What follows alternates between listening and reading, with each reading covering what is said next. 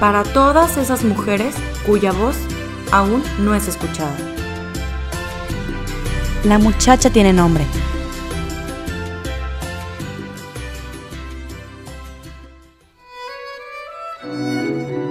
Berta ya se encontraba mejor en el hospital. Sin embargo, como el doctor dijo que la única manera de que Berta pudiera salir era contactando a un familiar, David y Jimena le llamaron a su tía Ruth para que Berta pudiera por fin salir del hospital.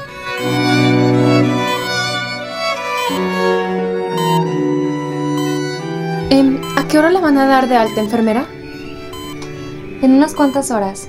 Se encuentra estable por lo que el doctor ya determinará pronto. ¿Llegaron ya los familiares? Em, no, ya los estamos intentando contactar. Entonces las indicaciones para la salida se las dará el médico más adelante. Con permiso. Hola, buenas tardes. Buenas tardes. ¿Dónde estabas? Estaba pagándolo de urgencias. No me lo vas a creer. Fui por mi cartel al carro y encontré el sobre. Mira, ¿Y tú que te enojaste con la pobre de Berta? ya sé, ya sé, la regué. Oye, ¿y ¿cuánto fue el total? No, ni para qué te digo. Y todavía se seguirá cargando lo de atención hasta que le den de alta. Oye, ¿y pudiste comunicarte con algún familiar? Sí, le llamé a Yuli y me pasó el contacto de su tía Ruth, de Piedras Viejas. Y ya viene para acá, no debe de tardar. Va a llegar a la central de autobuses para que pases por ella. Bueno, menos mal. Lo bueno es que ya viene y el dinero es lo de menos. Es muchísima la responsabilidad de su salud y más en esta situación. Mira, se está despertando. ¿Estás bien, Berta? ¿Qué? Sí, estoy mareada. Ay, no, no, no, no hagas esfuerzo. El doctor dijo que reposaras. ¿Dónde estamos? Estamos en el hospital, te acaban de trasladar. Llamamos a tu tía Ruth para que venga por ti, ¿ok? Porque no se puede dar de alta a menos que esté un familiar contigo. Muy bien. mm, Entiendo qué pasó. ¿Todo está bien? Sí, todo está bien, pero tú descansa, ¿ok? No te alarmes. Nos metiste un sustote. Bueno, lo peor ya pasó. Ahora solo queda esperar a que te den de alta. Muy bien, ajá. Descansaré.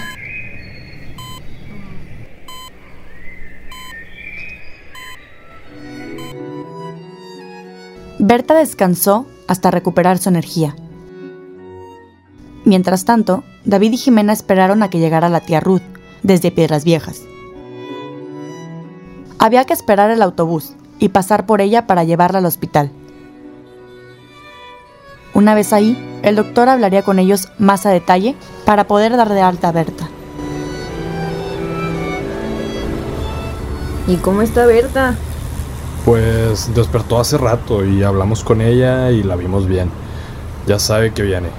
Solo queda que firme para que le den de alta y ya pueda salir del hospital, pero está bien. Ay, Dios mío, pobre de mi hija. Qué bueno que ya se quedó acá y no se regresó para allá. ¿Cómo?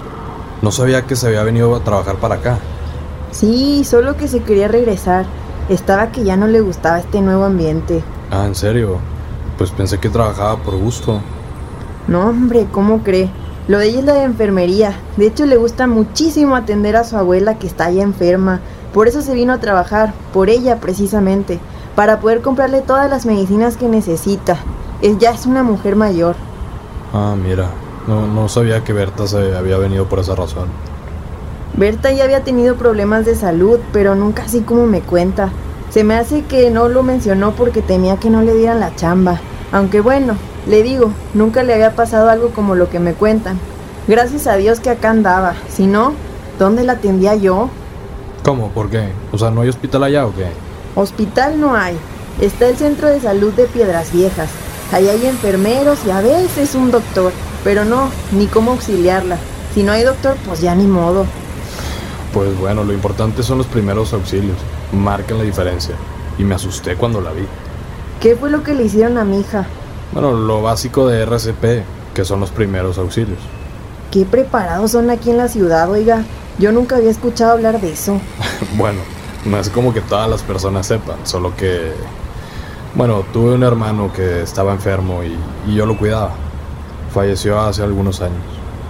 Cuando vi a Berta me asusté. Me recordó aquellos tiempos. Lo siento mucho.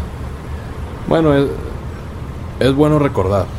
A veces uno se pierde en sus cosas y se olvida de lo más importante, que son las personas. Ah, ya llegamos. Berta está en el 727D. En la recepción le pueden decir cómo llegar. Estaba pensando... ¿Qué cosa? Voy... Voy a... mm, Estaba pensando que... Tengo una idea, pero voy a hablar con Jimena primero. Si quiere, usted váyase a la habitación de Berta. Yo le aviso al doctor que ya está aquí. Ahorita nos vemos. Ya con la tía Ruth en el hospital, los médicos pudieron recibirlos y hablaron con ellos para que Berta saliera del hospital. Es una enfermedad delicada. Tiene que cuidarse, no someterse a estrés y ese tipo de cuestiones. Más que nada es de cuidados. Si el padecimiento no desaparece, no quiere decir que no pueda llevar una vida normal. Simplemente es darle seguimiento a unos cuidados más particulares como hábitos de sueño y alimenticios, además de una medicación regular para evitar futuros eventos. ¿Ya había tenido eventos así, Berta? Pues sí, pero nunca así de grave. Normalmente se desmayaba o se mareaba, pero ya era todo. ¿Y qué tratamiento le daban? Pues la llevábamos a la iglesia. El padre rezaba con ella y salía ya cuando se curaba. Pero nunca fue tan seguido. Yo pensé que le daba eso porque cuando nació su mamá no la cuidó y le dio el mal de ojo. Ah, bueno, gracias a Dios que nunca fue tan grave, señora. Pero cuando vea cosas así, mejor lleve primero a consultar para que le digan qué se puede tomar. No está mal ir con el padre, pero sí es bueno tener el punto de vista médico. Muy bien, doctor. Me parece bien. Bueno, y como les comentaba, para proceder a la alta voy a necesitar que firmen estos documentos. Sí, gracias, doctor. Aquí tienes, David. Firma. Listo. Y por acá la firma del familiar responsable, por favor. ¿Aquí? Sí, arribita de la línea. Tras las firmas, pudieron salir del hospital e irse de nuevo a casa. Berta y Ruth acordaron quedarse una noche más antes de volver a su pueblo. Pues llegamos a casa. Qué locura. Pásenle, pásenle. Están en su casa. Gracias. Oiga, qué casa tan bonita. Está bien grandota. ¿Te la avientas toda tú, mija? Sí que ha de ser una friega. Sí. Pasen, pasen, por favor. Siéntense. Queremos platicar con ustedes. ¿Quieren agua? Sí, por favor. Hablé con Jimena y creemos que lo mejor es que Berta regrese a su pueblo. Nosotros podemos llevarlos a Piedras Viejas. Creo que es lo mejor. ¿Qué opinas, mija? No sé. ¿Cómo le haremos? ¿Mi abuela ya está mejor? Sobre eso, Berta, te tenemos una propuesta. ¿Alguna vez has pensado en estudiar? Radionovela sobre la discriminación a las empleadas del hogar. El guion y producción se llevó a cabo por Montserrat Clark, Rocío Villarreal, Luis Fernando Rodríguez y Montserrat Carrillo. Asesoría de Sergio Becerra y Antonio Calderón Adel.